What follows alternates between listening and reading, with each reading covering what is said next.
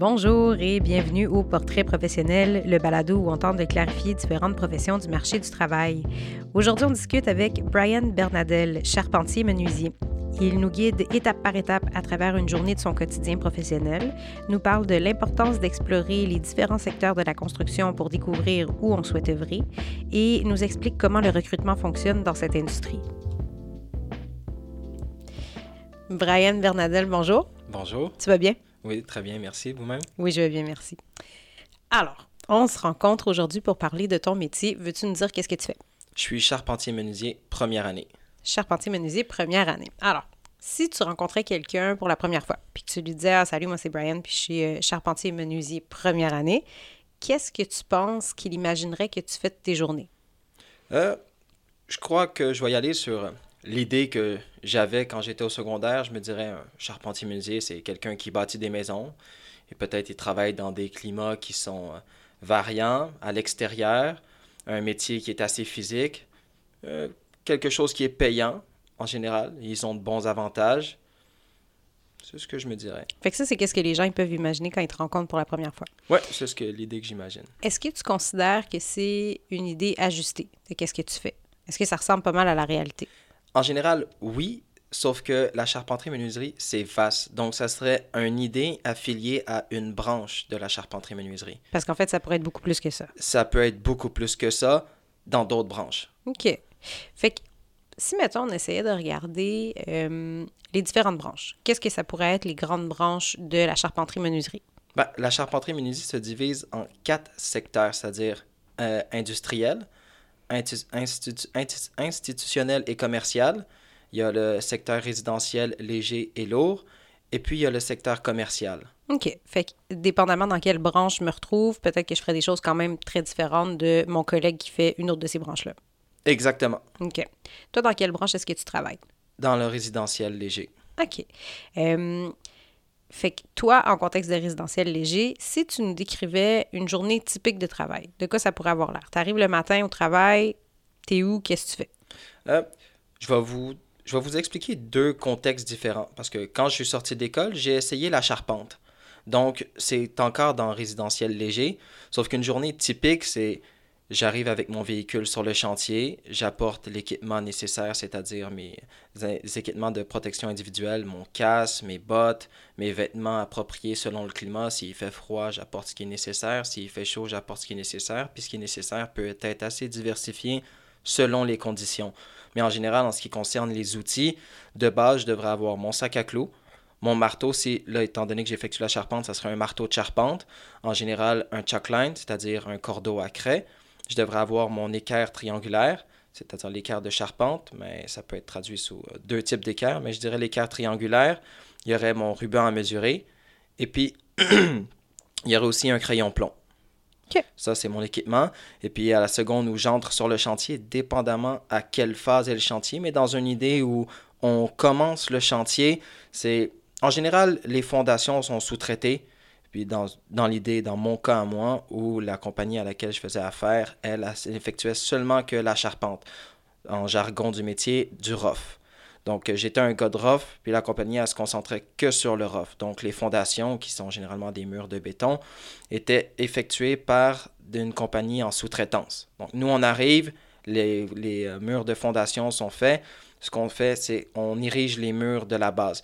Puis encore là, ça dépend du type d'immeuble qu'on va qu'on va ériger, que soit une maison, que soit un, édifice à plus, une maison jumelée, c'est-à-dire qu'il va avoir plusieurs ou un seul étage, mais dans l'idée où c'est euh, un jumelé à deux étages, on va commencer par ériger les murs, de, les murs extérieurs. Une fois que les murs extérieurs sont faits, on va commencer, il va avoir le plancher, puis ainsi de suite. Mais selon la progression puis l'équipe, tout ça peut varier. Dans mon cas, moi, j'étais dans une équipe de 10 à 15 personnes. C'est quand même une assez grande équipe. C'est dans une journée, on pouvait facilement effectuer euh, une bonne partie de la maison en tant que telle. Donc, c'est-à-dire, on pouvait aller jusqu'au deuxième plancher, c'est-à-dire euh, avec les gars. Généralement, les matériaux sont déjà livrés sur le chantier. Hein, il, peut il peut arriver un paquet de facteurs. Est-ce que les matériaux sont là? Est-ce que les matériaux sont pas là? Si on est en hiver, est-ce que ce qu'on a est gelé, pris dans la glace, on doit déneiger? Un contexte euh, lié à ce que moi je faisais. Mm-hmm. On est arrivé dans une journée où, comme les gens peuvent se l'imaginer, oui, on travaille quand il fait moins 30. On travaille quand même quand il neige, puis on travaille quand il pleut jusqu'à un certain degré. Bref, dans l'idée où on est entré, il neige un petit peu, il fait froid, je suis habillé en conséquence, et puis, ben, il y a, on va appeler ça, c'est un bundle. Il y a un bundle de bois, ben, la base est prise dans la glace, il y a une bâche, la bâche est recouverte de neige, les fondations, où il y a les lisses sur lesquelles on va ériger les premiers murs, ils sont couverts de glace, donc qu'est-ce qu'on fait? En premier lieu, on déneige le tout. Après, si on doit casser la glace qui est sur les listes, qui recouvre les listes, en fait, on casse la glace. S'il y a du petit givre, il faut éliminer le petit givre, sinon à ce moment-là, l'étanchéité puis euh, l'adhérence des des murs qu'on va poser, ben, ne sera pas parfait. Donc, on va mettre, on va avoir du sel. Mais tout ça vient avec un lot d'équipement. Puis c'est pas tout le monde qui fait la même chose directement. À un certain niveau, on va tout donner un coup de pelle pour dégrayer le plus gros. Et puis par après, à ce moment-là, on va enchaîner sur d'autres parties du projet selon les compétences de chacun. Fait qu'on a souvent cette vision du charpentier menuisier qui est juste avec du bois. Lui, il travaille le bois, c'est tout. Mais là, de ce que tu me décris, c'est comme, ben non, là, c'est gelé, il faut que je, faut que je dégèle, il faut que je pelle, il faut que j'aille trouver mon équipement, il faut que j'apporte des trucs, il faut que je m'habille en conséquence. Fait qu'il y a comme tout plein de considérations, autres que j'ai monté une poutre en bois. Euh, oui, oh, que oui. Mm-hmm. OK. Fait que si on revient à ta journée, là, tu me dis, OK, on arrive, on prend conscience de où est-ce qu'on est rendu dans le travail, le reste de l'équipe est là, j'ai apporté mon matériel personnel. Ensuite, qu'est-ce que tu fais?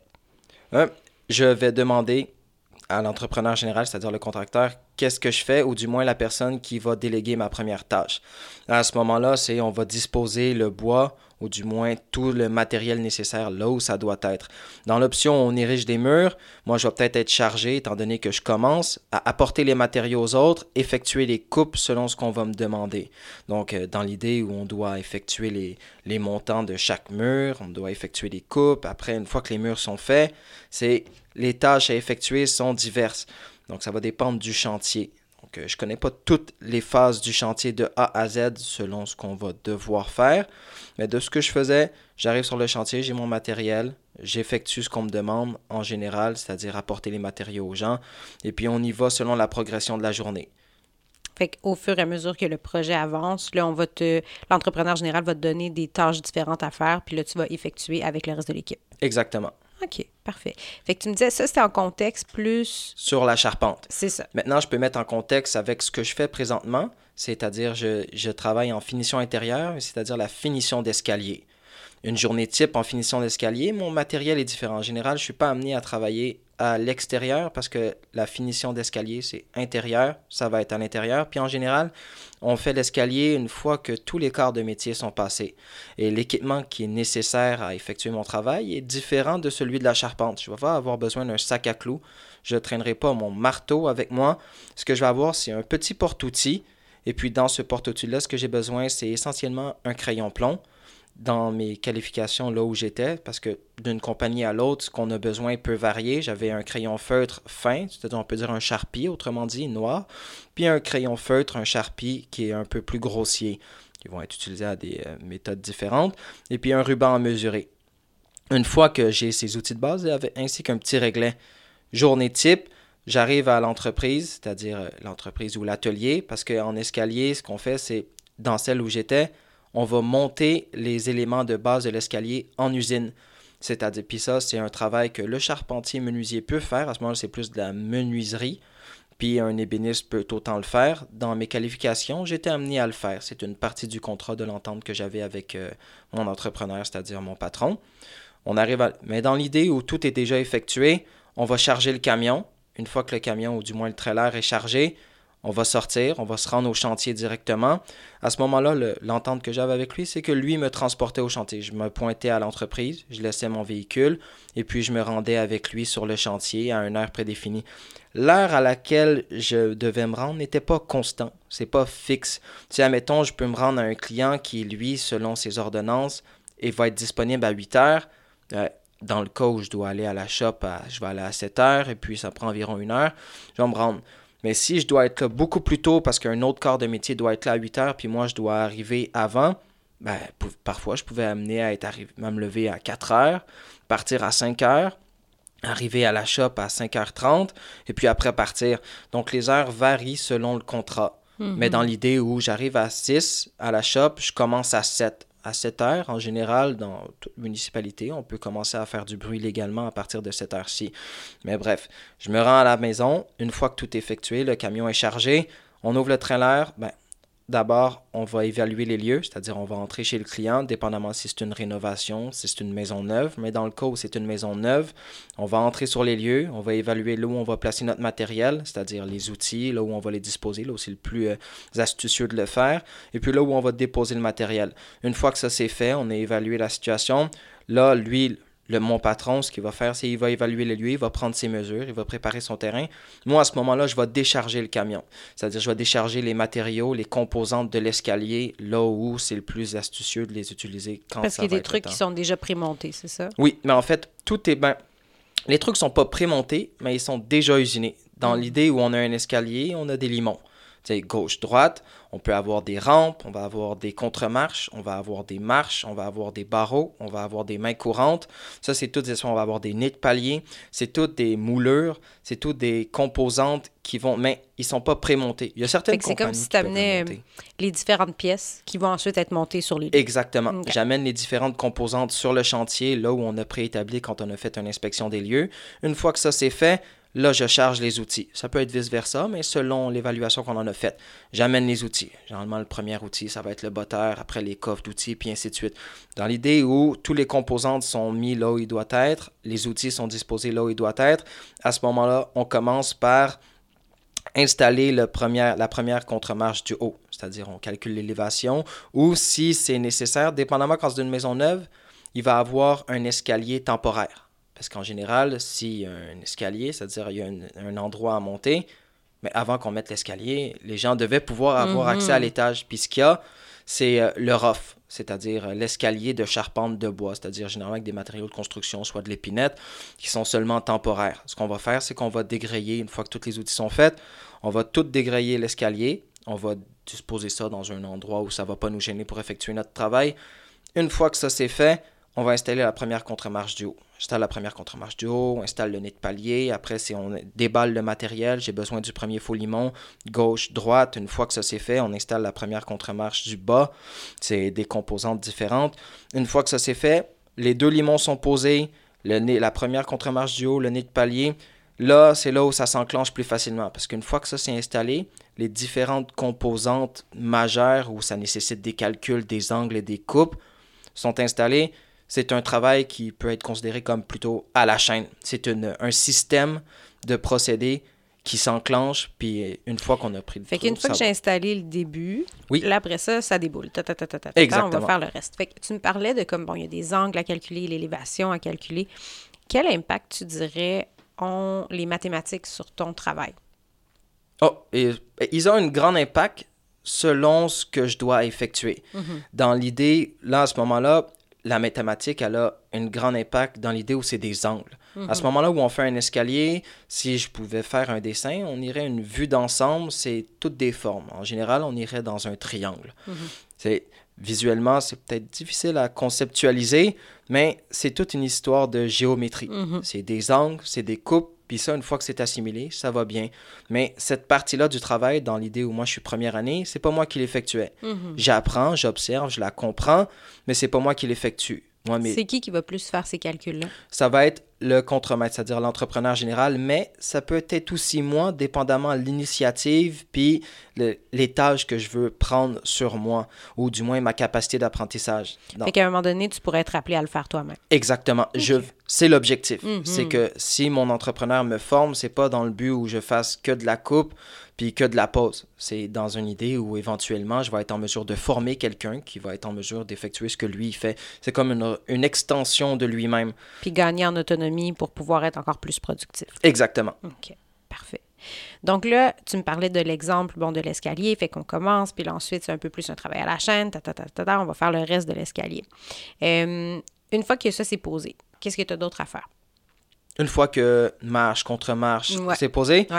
ben, à ce moment-là, ça va dépendre s'il y a une autre volée. C'est-à-dire s'il y a une deuxième volée, c'est-à-dire un deuxième escalier, ou c'est-à-dire ben, d'un Comme un étage. autre, après un autre palier. Là. Exactement. Il y a, admettons, le- c'est-à-dire, on- dans l'idée où on doit aller du sous-sol au rez-de-chaussée, l'escalier, les limons sont posés. Généralement, c'est environ, on va y aller 8 contre-marches, c'est-à-dire environ 7 à 8 marches. Ça, c'est globalement. Une fois que ça c'est fait, on, a monté, on est capable de monter du sous-sol au premier palier qui va accéder au rez-de-chaussée. Dans l'idée où on a un petit 4 marches pour accéder à l'étage, à ce moment-là, ce qu'on va avoir, c'est on va effectuer le même procédé qu'on a fait au sous-sol, mais c'est-à-dire pour un escalier qui est moins grand. Mhm. C'est-à-dire, même principe. Première contre-marche du haut, nez de palier, faux limon, contre-marche, marche, contre-marche, marche, contre-marche, marche, et puis ça continue à la chaîne. Mhm. Une fois que tout ça c'est fait, à ce moment-là, c'est tout ce qui concerne les mains courantes et les barreaux, c'est-à-dire ce sur quoi on s'appuie pour monter l'escalier. Mhm. Une fois à ce moment-là, ça va être disposition des barreaux. Une fois que tout ça c'est fait, nous, dans notre compagnie, ce qu'on faisait, c'est étant donné qu'il y a possibilité que d'autres corps de métier entrent, étant donné que c'est une maison neuve, on mettait les cartons pour protéger justement les... euh, parce qu'une fois qu'on arrive puis qu'on installe tout ça, ça c'est fini. C'est déjà, les, les marches sont teintes, ils sont finis, dépendamment de la- ce que le client a demandé. Donc à ce moment-là, pour être sûr qu'on les protège, on va mettre un carton. Mhm. Une fois que le carton est posé, là, à ce moment-là, on va entrer sur les différents nids de paliers sur lesquels on va calculer le nombre de barreaux, les poteaux, parce qu'en général, on va mettre les poteaux. Une fois que ça c'est fait, on va y aller pour la main courante, ou du moins la main courante. Elle va être posée au mur. À ce moment-là, on va faire, moi, dans ma tâche à moi, c'est le calcul de barreaux. Là où les mathématiques entrent, dans mon cas, c'est une de mes tâches. On a une formule, puis cette formule-là peut changer d'une compagnie à une autre, mais la formule préétablie par cette entreprise, c'était j'énoncerai pas la, formule au complet, ça peut être assez euh, long, puis je pense pas que c'est tant utile pour euh, le moment, mais assimiler la formule d'une personne à une autre peut prendre un certain nombre de temps. Moi, ça m'a pas pris tant de temps à le Ça faire. Puis avec la pratique, ça s'est bien fait. Une fois que j'ai j'effectue la formule, j'effectue un traçage, d'où l'importance de mon crayon marqueur fin. J'effectue le traçage. Une fois que le traçage est effectué, je reproduis sur la main courante. On perce les trous, les trous sont posés, on prend les barreaux, on les met, dépendamment les différentes hauteurs, c'est-à-dire s'il y a les marches, mais à ce moment-là, je vais avoir, mettons, un- une hauteur de plus ou moins 50 pouces. Moi, j'ai calculé des barreaux qui vont avoir 60 pouces. Mais à ce moment-là, je dois couper les barreaux selon la hauteur prédéfinie. Mais autrement, ce que les gens peuvent penser, une maison, c'est jamais droit. D'où le pourquoi on doit effectuer certains calculs d'angle, de hauteur, puis ainsi de suite. Fait que c'est toujours la notion un peu de l'ajustement. Exactement. Moi, j'ai préparé quelque chose à shop, mais quand j'arrive sur le terrain, tout est toujours un peu croche, donc j'ajuste pour que au look, à la fin, ça ait l'air droit. Exactement. Puis ça, c'est une, une excellente remarque parce que, en conséquence, on va prévoir le matériel justement pour s'adapter au fait que ça se peut que ça soit pas droit.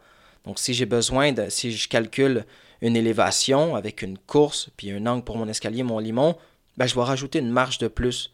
Dans le sens où, s'il m'en manque un 8, ben, dans la finition de l'escalier, un 8 de jeu, ça paraît énormément. Puis mettre de la potée ou euh, tu tapes dedans, peinturé, teint, ça fait pas très élégant. On aime avoir une coupe nette, précise, sans bavure. Une fois que ça c'est fait, ben, on le calcule à l'usine comme vous avez mentionné, c'est-à-dire si j'ai une main courante, j'ai besoin d'une main courante de 53 pouces et demi. Ben, je ne vais pas aller acheter une main, je vais pas usiner une main courante de 53 pouces et demi parce que s'il y a un an, ah, j'y avais pas pensé. Non, on le calcule. On va rajouter comme environ, en général, 2 à 3 pouces, c'est suffisant, dépendamment de l'utilisation qu'on va en faire, s'il y a des angles ou pas. Fait qu'il y a comme une notion de on est prévoyant, on est prudent, puis on, on, est, on est flexible en même temps. hein. Exactement. Je peux pas me dire, ouais, mais là, c'était ça la mesure. Quand j'arrive, ça se peut que ça soit pas ça, puis que je doive m'ajuster. C'est constamment comme ça. C'est constamment. Fait que sois prêt à ça. C'est tout le temps comme ça. C'est En général, j'ai. Pour à des fins de précision, je veux dire, à 99,99% du temps, il n'y a rien qui va pile poil fit net. Sinon, à ce moment-là, on pourrait directement arriver avec des cadres, des murs toutes préétablis. Puis il y a des compagnies qui le font. Mais en général, quand on fait de l'installation, comme que je fais, c'est là où c'est pas droit. Durant le montage, c'est-à-dire l'érection de mur, il peut y avoir un angle, le bois ça travaille, et ainsi de suite. Donc on s'adapte en conséquence. Mhm. Fait que Là, tu m'as parlé, bon, des escaliers, du début de la première marche jusqu'à la fin, on a posé les cartons pour tout protéger. Euh, quoi d'autre que tu peux t'amener à faire dans ton travail? Une fois que j'ai installé, non, Ou dans les autres tâches en général que tu peux avoir à faire? Excluant l'installation, parce Mhm. qu'une fois que l'installation est faite, c'est-à-dire limon, contre-marche, marche, main courante, poteau, barreau, une fois que tout ça est fait, à ce moment-là, il y a, je dirais, la finition par rapport aux teintures. C'est, mettons, il y a eu un petit jeu, on doit s'adapter. C'est pas garanti que toutes les coupes vont être à 100% nettes. À ce moment-là, on doit s'ajuster en conséquence. D'aspect global, quand on regarde l'escalier, quelqu'un qui s'y connaît pas va juger que c'est c'est incroyable. Moi qui ai effectué une coupe avec un petit 16 de jeu, je vais remarquer mon 16. Donc à ce moment-là, on va analyser l'escalier, on va regarder s'il y a des petits ajustements à faire quant à la finition, s'il y a eu une rayure, il faut s'ajuster. Est-ce que la marque ou on va dire la graphing effectuée sur le matériel de finition, est-ce que c'est nécessaire que je le ramène à la shop pour effectuer la réparation? Ça, c'est toute l'évaluation. On étudie un aspect général. Une fois que ça c'est fait, l'escalier est tout complété, on ramasse parce que c'est une partie qui est, vitale dans tout projet. Si tu construis quelque chose en général, si on a calculé de l'excès, il va avoir un restant. Puis ces restants-là, accumulés sur euh, environ une centaine de composantes, ça fait des choses, soit on ramène, soit on jette, on ramasse, on ôte la poussière, on passe un petit balai sans, sans nécessairement faire du zèle. Mais on- y a une période de on ramasse. Une fois qu'on ramasse, on rapporte les outils. Une fois que les outils sont rapportés, soit on va à un autre chantier, mais dans l'idée où le, le- le chantier est clos, on va à l'usine. Dans ma tâche en tant que finition d'escalier intérieur, là, il y a l'installation des composantes, puis du moins la, la conception des composantes de l'escalier à l'usine. Là, ça, c'est ma tâche. En tant que charpentier menuisier, ça en fait pas partie. Ça peut en tant que menuisier, c'est d'un commun accord. Mais dans l'idée où je suis charpentier menuisier, puis je veux seulement faire des heures rémunérées CCQ, parce qu'il y a une différence entre être rémunéré CCQ puis être rémunéré quand c'est pas déclaré. Ça, est-ce que tu pourrais nous l'expliquer un peu? La CCQ, c'est la Commission de la construction du Québec. Exactement. Euh, c'est quoi la différence entre ces heures que tu nous décris? Euh, En fait, les heures déclarées, c'est les heures que je déclare à la CCQ qui peuvent être enregistrées dans mon carnet d'apprentissage en vue de monter dans... Tantôt, je vous ai mentionné, je suis charpentier première année. Les heures que je déclare pour éventuellement monter à deuxième année, je dois compléter 2000 heures. Fait que c'est pas juste euh, à partir de la date où tu as commencé, puis là, on calcule un an. C'est vraiment sur les heures que tu vas avoir travaillé. Fait que Exactement. si, mettons, tu es un charpentier première année, puis que tu faisais zéro heure, ben, tu n'avancerais pas. Il faut vraiment qu'on se rende à ce 2000 heures-là. Exactement.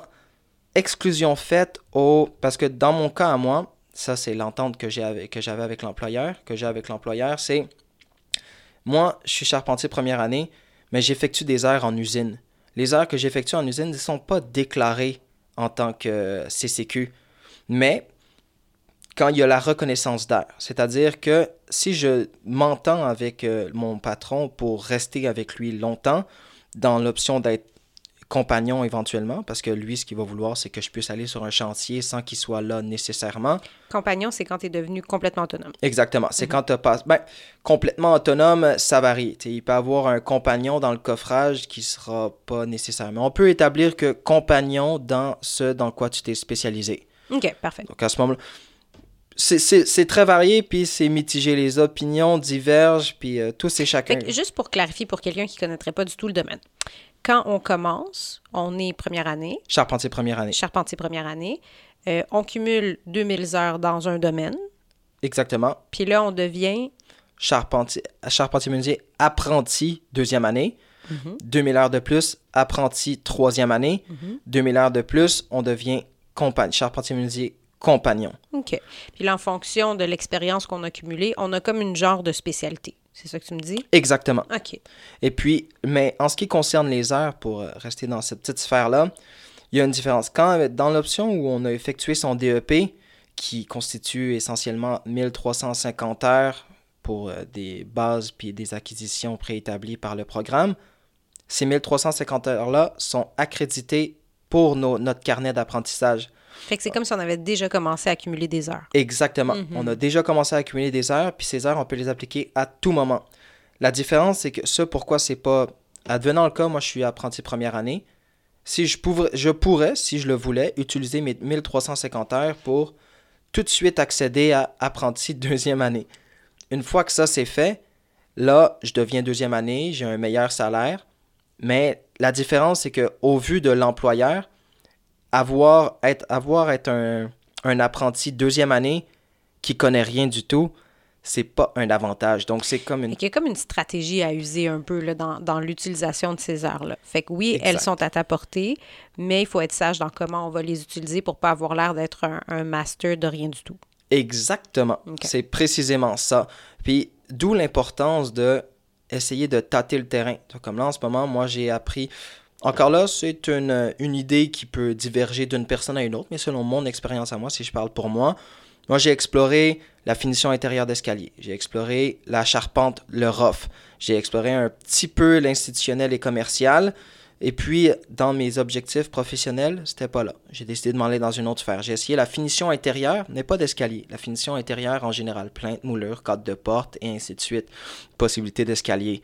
Ce que je voulais, c'était les escaliers. Je l'ai obtenu à force de chercher. L'objectif, c'est de trouver l'endroit où on se sent bien, en vue d'acquérir justement, comme vous avez mentionné, la spécialisation pour devenir compagnon dans son domaine. Mais dans l'idée où tu deviens compagnon en charpenterie menuiserie, c'est-à-dire dans le coffrage, puis là tu t'en vas en résidentiel pour finition d'escalier, tu vas pas diminuer en grade. Tu vas pas demander à la CCQ de devenir redevenir apprenti première année. Mm -hmm. Tu gardes ce que accumulé. Tu vas rester compagnon. Ça fait qu'au vu de l'employeur qui veut justement t'apprendre un nouveau c'est une nouvelle branche du métier, mais tu es déjà compagnon, tu coûtes cher de l'heure. C'est un univers de production. Donc à ce moment-là, là, c'est d'où l'importance de stratégiquement et puis aussi de personnel, comment est-ce que tu vois ton métier puis où tu veux être plus tard. C'est une bonne idée de se situer. c'est comme si tu nous disais, ça pourrait être un conseil intéressant, hein, de dire, ben, à travers ton DEP, commence à regarder les différentes options. Puis quand tu arrives sur le marché, continue d'explorer avant de vraiment aller chercher toute ta spécialisation. Exactement. Parce que, comme on en a parlé aussi tantôt, l'équipement lié à une spécialisation a un grand impact. Donc, moi, j'ai commencé en charpente. Mais ce que j'avais en charpente, c'est-à-dire mon sac à clous, mon équerre triangulaire, mon marteau de charpente, mon cordeau à craie, aucun de, à part mon crayon, aucune de ces, de ces équipements-là était nécessaire pour Mhm. la finition intérieure d'escalier. Puis tous ces équipements-là, ils sont personnels. C'est pas le patron qui te les offre, c'est toi qui te les achètes. Ils sont personnels. C'est-à-dire que, tu sais, le patron, en, en général, dans tes, on est syndiqué. Ça, c'est un des avantages que comporte le métier de charpentier-menuisier. On est syndiqué. Puis dans le syndicat, on a un certain montant qui est attribué pour l'équipement personnel ou l'équipement de protection individuelle. De base, si tu arrives sur un chantier puis tu n'as pas tes bottes de sécurité, il y a un problème. Mhm. Si tu n'as pas ton casque, il y a un problème. Le, le- en fait, l'entrepreneur général va pouvoir te fournir un casque, mais dans les règles non écrites des choses, tu as un montant qui est attribué pour tes équipements personnels. Certains vont dire oui, mais quand je commence, c'est- c'est quand tu es à l'école ou même si tu n'es pas à l'école, c'est des règles de base non écrites. Tu dois avoir tes bottes de travail, tu dois avoir ton casque de travail. Ça, c'est élémentaire. Si tu prépares-toi selon la branche dans laquelle tu vas aller. Tu sais que tu vas en charpente, tu as besoin d'un sac à clous, tu as besoin d'un marteau de charpente. N'arrive pas là avec un marteau de finition. Ça va fonctionner, mais pas du tout. Tu vas réaliser qu'après un certain temps, non seulement tu vas te faire critiquer par les autres, parce qu'en général, si tu fais de la charpente, tu as un marteau de charpente, pas un petit marteau de finition que tu utilises pour euh, des atouts généraux dans chez toi. Ça, je pense que d'un commun accord, tout le monde s'entendrait pour dire non. Mais il faut se préparer en conséquence de la branche où tu vas aller. Ça, Fait qu'il y a c'est comme une point. partie où est-ce que tu es responsable, toi aussi. Oui, d'accord, tu es syndiqué, puis oui, l'employeur va t'aider dans tout ça, mais il y a un morceau où est-ce que tu es responsable de, de ta sécurité, puis tu es responsable aussi de euh, d'avoir le bon matériel pour faire le travail adéquatement. Ah oui, surtout. Ça, c'est un des points les plus intéressants, puis le- sans- tant qu'à moi, un des plus importants. Tout le monde est responsable de sa sécurité. Mhm. Tu arrives sur un chantier, tes équipements individuels, tu peux décider de retirer ton casque si tu le veux. Si quelque chose te tombe dessus, tu étais responsable de ta sécurité. Évid- évidemment, c'est à l'employeur, justement, de, de vérifier à ce que tout le monde porte ses équipements de protection individuelle. Mais tu es responsable de ta sécurité autant si tu n'es pas à l'aise d'aller dans les hauteurs. En charpente, comme j'étais, une fois que les murs sont montés, et puis qu'on on fait le premier plancher, avant d'avoir des planches d'aspenite ou des planches de venir trois quarts ou peu importe ce qu'on utilise pour recouvrir les poutres qu'on a établies pour, faire le, pour soutenir le plancher, faut que Ben, quelqu'un monte pour tu, ça. Là. tu montes sur les poutres, justement. Et puis s'il fait froid, si c'est glissant, c'est à toi d'évaluer si tu es à l'aise d'y aller ou pas. Et puis autant que monter dans une échelle, quand tu arrives pour escalader, on va pas tout le temps em- effectuer un escalier de rough juste pour escalader le, ce qui mène jusqu'au au premier plancher. Et puis à ce moment-là, quand tu marches sur des poutres, c'est un sens de l'équilibre, c'est euh, une perception des hauteurs. Puis est-ce que tu l'as, ça? C'est à évaluer. Puis certains diront que oui, mais je le sais pas. Puis en général, dans les conseils, c'est souvent avant d'entreprendre quoi que ce soit dans la construction, peu importe la branche où tu vas aller, le conseil que je recommande à tous, c'est pose-toi des questions sur toi-même. En général, c'est une connaissance de soi. Puis si tu sais pas ce que tu veux, en général, tu sais fortement ce que tu veux pas. Autant que je sais que je veux pas travailler dans un bureau, mais je sais que je suis habile de mes mains. Je sais que j'aime travailler en équipe. Je sais que je suis quand même en bonne condition physique.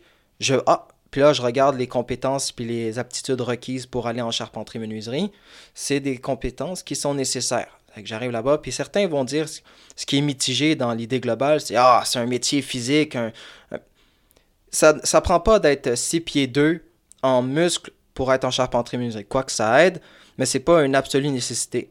C'est être endurant. Parce que effectuer une tâche, c'est-à-dire je pourrais, moi, physiquement, soulever une porte d'une centaine de livres et puis la transporter avec la technique préétablie.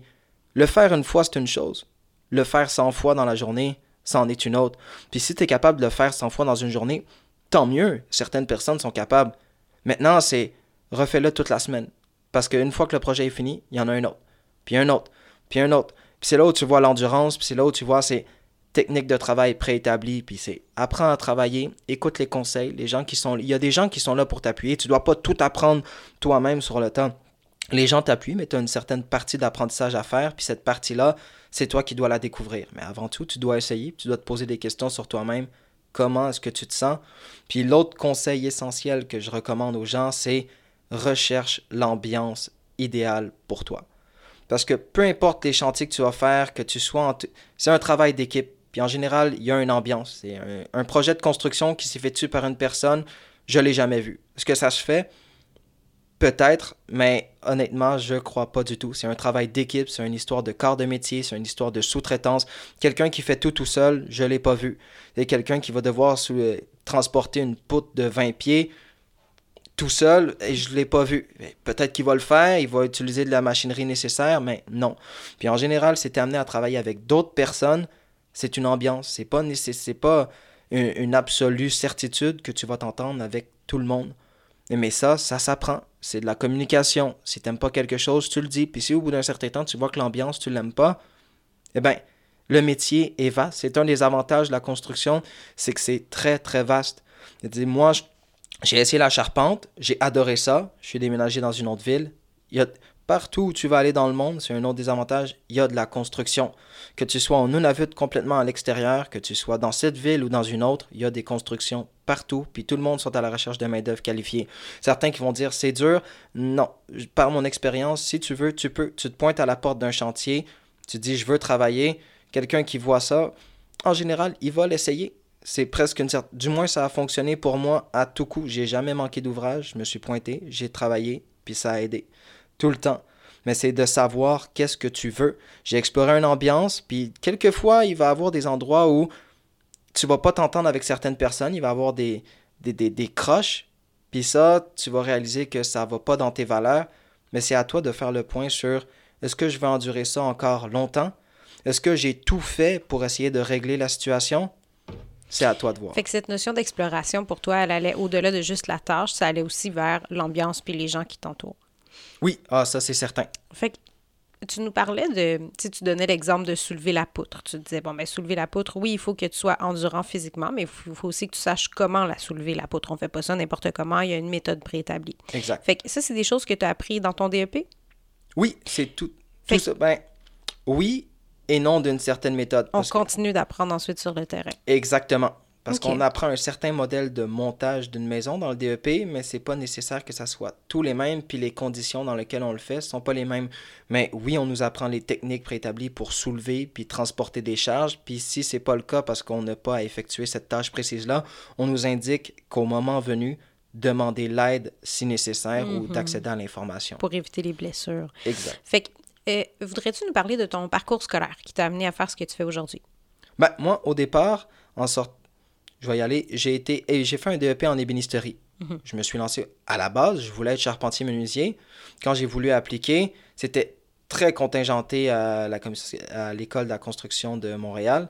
C'est que j'étais comme, bon, qu'est-ce que je pourrais faire qui me rejoindrait tout autant? J'ai vu l'ébénisterie, j'ai vu Habile de mes mains, un petit côté artistique, c'est quelque chose qui vient me rejoindre. Je l'ai essayé, j'ai suivi mon cours, mon DEP. À la fin de ça, j'ai travaillé deux ans pour une entreprise d'ébénisterie. J'ai commencé au bas de l'échelle, au salaire minimum. Une fois après, j'ai commencé à développer des tâches, développer des, euh, certaine expertise dans mon domaine. Et puis à un certain moment, je m'en allais en installation. C'est-à-dire, il y avait quelqu'un qui effectuait l'installation et me guidait à travers ça. Et puis d'un chantier à un autre, d'une maison à une autre, j'ai commencé à voir que je pouvais, moi, il y avait des charpentiers menuisiers qui faisaient le même emploi que moi et puis qui étaient mieux rémunérés à ce moment-là, ce qui m'a guidé vers un prochain emploi, c'est la rémunération. Ça ne devrait pas être le moteur de tout guide, mais en biais avec ça, il y avait un sentiment de je pense que j'avais atteint le maximum d'expérience selon ce que je voulais dans l'entreprise où j'étais. Donc, je m'étais dit c'était le temps de quitter. tu étais prêt à cette croissance-là. J'étais prêt à cette croissance-là. Là, tu t'es inscrit au DEP en charpenterie-menuiserie. Exactement. Quand je me suis inscrit, en fait, certaines compétences que j'avais acquises à travers mon DEP en ébénisterie m'ont beaucoup aidé, c'est-à-dire les calculs, tenir un tape à mesurer. Quand je suis rentré à l'école pour la première fois, un 16 sur un ruban mesuré, un 32, un quart, une demi, un pouce, des décimales, système métrique, aucune idée. Ah, euh, la première fois, tu veux ouais, la première fois. Puis quand je suis arrivé, c'est des notions qui étaient déjà là. Puis souvent, des fois, on le reconnaît pas. Mais ça m'a permis d'explorer une autre facette. Est-ce que ça a tout le temps été facile? Non. Il y avait, il y avait un côté mathématique à l'école qui a été difficile, je crois, pas seulement pour moi, mais pour tout le monde en général, parce que c'est des notions qui remontent à loin. Mais tout s'apprend, c'est des formules, et puis la volonté de vouloir acquérir une compétence en vue d'avoir un métier par après, ça aide. Et puis, c'est toutes des gens autour de nous, on est amené à s'entraider. Donc, ça, ça m'a beaucoup permis. Puis, ce qui est utile, c'est que l'information reliée aux formules, on le voit concrètement. Et si on parle d'angle, puis de triangle, puis de coupe, ben, une fois, tu vas avoir un point de théorie, tu vas arriver en atelier, et puis tu vas pouvoir appliquer cette formule-là concrètement. Et puis si tu ne comprends pas toujours pas, il y a d'autres personnes qui comprennent mieux lorsqu'ils le voient. Il y a d'autres personnes qui apprennent. Tu peux demander à un de tes collègues, hey, montre-moi, puis ça va de mieux en mieux. Fait que dans le fait que ça soit très appliqué, ben là, pour toi, ça devenait vraiment plus facile d'aller faire des trucs abstraits comme des mathématiques qui devenaient concrètes. Exactement. OK. Fait que je le calcule comme ça, je le fabrique comme ça parce que ça va donner ça. Exactement. OK. Fait que ça, ça a été ton parcours. Là, tu me disais tout à l'heure, euh, ça a été facile pour moi de trouver de l'emploi. Je me suis présentée, j'ai travaillé, j'ai fait ce que j'avais à faire, ça a bien été. Comment ça fonctionne habituellement, le, parcours, quand on sort d'un DEP en charpenterie-menuiserie pour euh, aller chercher ses premiers emplois? Ah, en fait, il y a un dernier volet, c'est-à-dire dans le programme qui est intégration au marché du travail, c'est-à-dire l'école peu importe l'école, c'est un programme lié au SRAF, c'est-à-dire c'est un critère préétabli. Il y a un volet intégration sur le marché du travail où on te prépare à comment aller chercher de l'emploi. Comme je l'ai mentionné, c'est qu'est-ce que tu veux, quelle branche tu veux explorer. Est-ce que tu veux faire du coffrage, est-ce que tu veux faire de la charpente, est-ce que tu veux faire de la finition intérieure, finition intérieure d'escalier, qu'est-ce que tu veux explorer? Et si oui, tu effectues la recherche, tu fais tes demandes, tu regardes un petit peu. Et puis après, il y a une partie CV un curriculum vitae, c'est-à-dire un ensemble de tes compétences, un ensemble de ton expertise professionnelle, un ensemble de tes qualités, et puis tu regardes si ça te rejoint. Et puis à ce moment-là, il faut que tu effectues certaines recherches. Déjà, tu es à l'école, tu es encadré par des professionnels, des gens qui ont vécu, qui sont passés par là, puis qui comprennent le marché, qui te guident à travers ta recherche pour te dire, bon, où tu veux aller, qu'est-ce que tu veux faire, puis tu dois amener certaines preuves. Advenant le cas où c'était le mien, c'est trois rencontres d'employeurs que tu peux éventuellement généralement, tu pourrais chercher tout employeur possible, tant que ce soit dans le coffrage ou peu importe les volets, les sphères de la construction. Je recommande de chercher une sphère qui t'intéresse parce que tu es au dernier volet du métier Et puis, on sait que l'industrie en ce moment est en pénurie de main-d'œuvre. On veut de la main-d'œuvre. Donc, va voir quelqu'un qui va être susceptible de t'embaucher par après, et puis ça va t'aider. Donc, ça, c'est comme ça. Mais dans l'idée, encore là, c'est toujours une histoire de questionnement. C'est qu'est-ce que tu veux, commenter, quelles sont tes aptitudes, puis comment tu peux faire pour aller chercher ce que tu veux réellement. Puis après, c'est l'ambiance. Il y a possibilité que tu cherches un emploi, puis que c'est exactement ce que tu veux, mais quand tu arrives là-bas, tu parles à l'employeur, puis wow, wow, wow, Il y a un clash, je me sens moins bien. Il y a un clash, tu te sens pas bien, tu regardes. Encore une fois, il y a certains préjugés, il y a certaines vieilles mentalités, que tu sois une, minorité visible, que tu sois une femme, essentiellement dans l'univers de la construction. Des fois, c'est mitigé, c'est méconnu de tout le monde. Ils pensent que ah, une femme, c'est tabou, on- tu, tu préconçois que c'est un groupe de gars sur un chantier, on va siffler la fille. Hey, puis non, c'est pas comme ça. Il y a de la sensibilité. Dans tous les chantiers que j'ai été, il y a un grand égard envers les femmes et les gens, ils sont susceptibles de OK, c'est bon, on va faire attention, tout le monde, on gère, on, on prépare l'entrée à ça. Et puis quand il y a quelqu'un, on surveille. Et puis s'il y a de l'intimidation, du moins quelques tu sais, de, de harcèlement, quelques formes d'harcèlement, ben, c'est tout de suite réprimé, puis il y a de sévères conséquences. J'en ai jamais vu parce que c'est jamais arrivé, mais c'est possible. Fait que tu parlais tout à l'heure euh, de la notion du bassin. Oui. C'est quoi ça? En fait, le bassin de la construction, c'est quand il y a une pénurie de main-d'œuvre, on déclare à tout le monde, j'ai pas les, toutes les, les mentions précises, mais en général, il y a une pénurie de main-d'œuvre, on ouvre les bassins. Les bassins, c'est ce qui permet à, je dirais, monsieur, madame, tout le monde, d'intégrer le marché de la construction, à, ce- à défaut d'avoir une garantie de 150 heures. Fait que ça, ça veut dire que les gens s'inscrivent au bassin? Ils peuvent, ben, en fait, c'est, ils doivent constamment s'informer quand est-ce que les bassins ouvrent et quand est-ce que les bassins ferment. Puis à qui on s'informe de ça? Ça, il y a certaines institutions qui l'offrent, qui le parlent, puis essentiellement, dans mon cas, moi, c'est les syndicats. Mhm. Une fois que j'ai mon cours, je suis syndiqué, Mhm. les syndicats t'informent constamment, puis le meilleur moyen d'y accéder, c'est d'approcher un syndicat, il y en a plusieurs, juste de sélectionner lequel. Tu prépaies ton 100 dollars, et puis à ce moment-là, ce que le syndicat va faire, c'est qu'il va t'approcher, et puis lorsque les bassins vont ouvrir, ils vont avoir ton nom en tête de liste, ils vont t'appeler, ils vont dire « Hey Brian, est-ce que tu veux travailler pour... euh, est-ce que tu veux entrer pour devenir charpentier menuisier? Puis est-ce que tu as encore ta garantie de 150 heures? Parce que si au moment où ils vont t'appeler, tu n'as pas la garantie de 150 heures... C'est quoi une garantie de 150 heures? La garantie de 150 heures, c'est même principe quand tu sors de l'école pour approcher l'emploi. C'est c'est comme la, la base avant de devenir apprenti première année. C'est- Fait que c'est que tu as déjà cumulé 150 heures? Non, la garantie de 150 heures, c'est tu t'engages envers un employeur. à lui offrir au moins ça. C'est lui te garantit qu'il va te fournir 150 heures de travail. Mhm. Puis ce 150 heures-là, c'est une, une des premières périodes d'apprentissage. C'est ce qui te permet d'entrer dans le milieu du travail.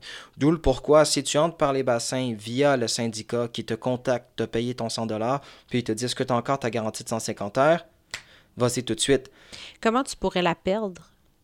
Qu'est-ce que ben, dans l'option, admettons que les bassins, parce que les bassins ouvrent selon une période déterminée. La période, je la connais pas précisément, mais advenant un cas. Est-ce que tu as encore ta garantie de 150 heures? Ça veut dire, est-ce que tu as encore cette promesse-là d'un employeur? Exactement. Ah, OK, je comprends. c'est qu'encore cette promesse-là, dans le sens où généralement ceux qui vont être enclins à le faire, c'est moi je travaille pour quelqu'un, comme je vous ai mentionné, en ébénisterie. Je suis en ébénisterie, je suis seulement un, une pers- un personne d'atelier, j'ai pas accès au chantier parce que j'ai pas mes cartes de compétences. Et puis les bassins ouvrent.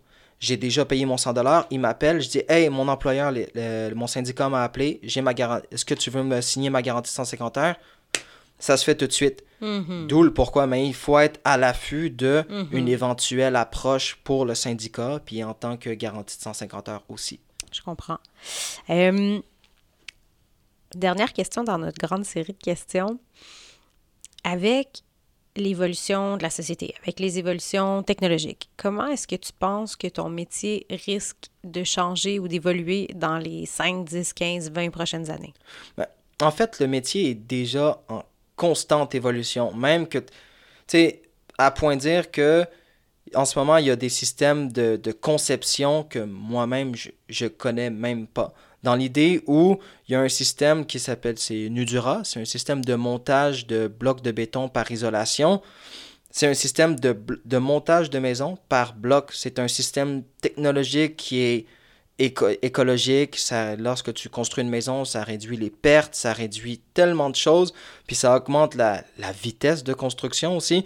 Mais je connais pas tous les détails, mais ça reste que c'est une technologie que je connaissais pas avant de m'y connaître. On nous l'approche, on nous apprend certaines méthodes puis euh, de perception technologique quand on est à l'école. Et pour donner un autre exemple, c'est des chariots élévateurs. Autrement dit, avant, quand tu montes une maison de quatre étages, il faut quand même que tu poses le revêtement, euh, le papier par air, les forenses, à travers une maison dans le revêtement extérieur. Tout ça, il faut que ça soit fait. Et puis avant, qu'est-ce que les gens faisaient? C'est tu dois monter quatre étages, qui est plus ou moins, mettons, on va y aller pour euh, une trentaine de pieds, une échelle à 30 pieds, puis tu dois te déplacer deux pieds plus loin, tu redescends. Maintenant, la technologie, c'est tu peux y avoir accès, c'est un chariot élévateur. Une fois que tu as le chariot élévateur, ça te permet de faire le tour de la maison, la vitesse est beaucoup plus accrue. Et puis, dans une autre idée, c'est pour, euh, advenant le cas où on prend une photo de la maison. Aujourd'hui, on a des trônes. Avant, si tu voulais prendre une photo en vue d'une maison, comment est-ce que tu t'y prenais? Est-ce que tu y allais en hélicoptère? Est-ce que tu montais sur un autre édifice pour prendre une autre photo? Aujourd'hui, on a des drones. Les drones nous permettent de prendre non seulement une vidéo, non seulement des photos périphériques de, de périmètre de toute la bâtisse avec un seul outil qui est accessible à tout le monde aujourd'hui. Et si cet même outil, c'est-à-dire le drone pour prendre des photos, est accessible à tout le monde pour quelques centaines de dollars, imaginez-vous à quel point ce qu'on voit pas peut évoluer en ce moment? Mm-hmm. Fait que c'est comme l'idée de la façon de faire, la façon de construire va continuer d'évoluer. L'outillage qu'on utilise, la, technologie, donc les outils qu'on utilise vont aussi continuer d'évoluer. Fait que tout ça, ça va augmenter la performance, augmenter la rapidité de production des charpentiers menuisiers. Exactement. Mais chose qu'il faut garder en tête parce qu'il y a certaines, il y a certains volets dans certains métiers que, où la technologie avance, la main-d'œuvre est plus nécessaire. Mhm. Dans l'option où je vais donner deux exemples. On prend un supermarché. On, maintenant, on innove, on peut aller chez Walmart, puis on va réaliser qu'il y a des systèmes de caisse intelligentes automatiques. Mhm. Qu'est-ce que ça fait? Ça réduit le nombre de caissières. Au lieu d'avoir une, une, dizaine de caissières, maintenant on peut se permettre d'avoir une seule caissière, c'est-à-dire une personne qui est en chair et en os en face de nous. Est-ce que tu as l'impression que ça pourrait se produire dans ton domaine? Non, c'est là où je veux en venir, c'est que dans la charpenterie, même si la technologie évolue, on aura constamment besoin de main-d'œuvre. Dans l'option où je vous ai mentionné un chariot élévateur, ça prend quelqu'un pour opérer mhm. ce chariot élévateur-là, puis ça prend quelqu'un dans le chariot élévateur. Dans l'idée où on a innové un système de blocs, ça prend quelqu'un qui va monter les blocs. Puis dans toute la notion que tu me décrivais, tu, tu me disais la construction, tu arrives sur un chantier, c'est jamais droit, mais ça va comme prendre quelqu'un pour aller ajuster, fignoler, s'organiser pour que tout soit pas correct juste sur papier, mais aussi dans les faits. Exactement. Dans, quand on y va à cette notion d'installation-là, ça prend quelqu'un qui, avec son expérience, pardon, va être en mesure d'analyser la situation, de comprendre, puis de poser des gestes concrets pour justement corriger le tir. Mhm. Donc, peu importe l'évolution, à quel point ça va, ça va se développer avec le temps, il y aura constamment un besoin de charpentier menuisier dans le métier, tout le mhm. temps. La main-d'œuvre va être constamment nécessaire de la, dans la plus petite échelle autant que la grande. Ryan, ça a été super intéressant. Merci beaucoup. Ça fait plaisir. Merci à notre invité et merci à vous d'avoir écouté cet épisode des Portraits professionnels. Pour plus de détails sur cette profession, visitez notre site internet au www.saltoconseil.com.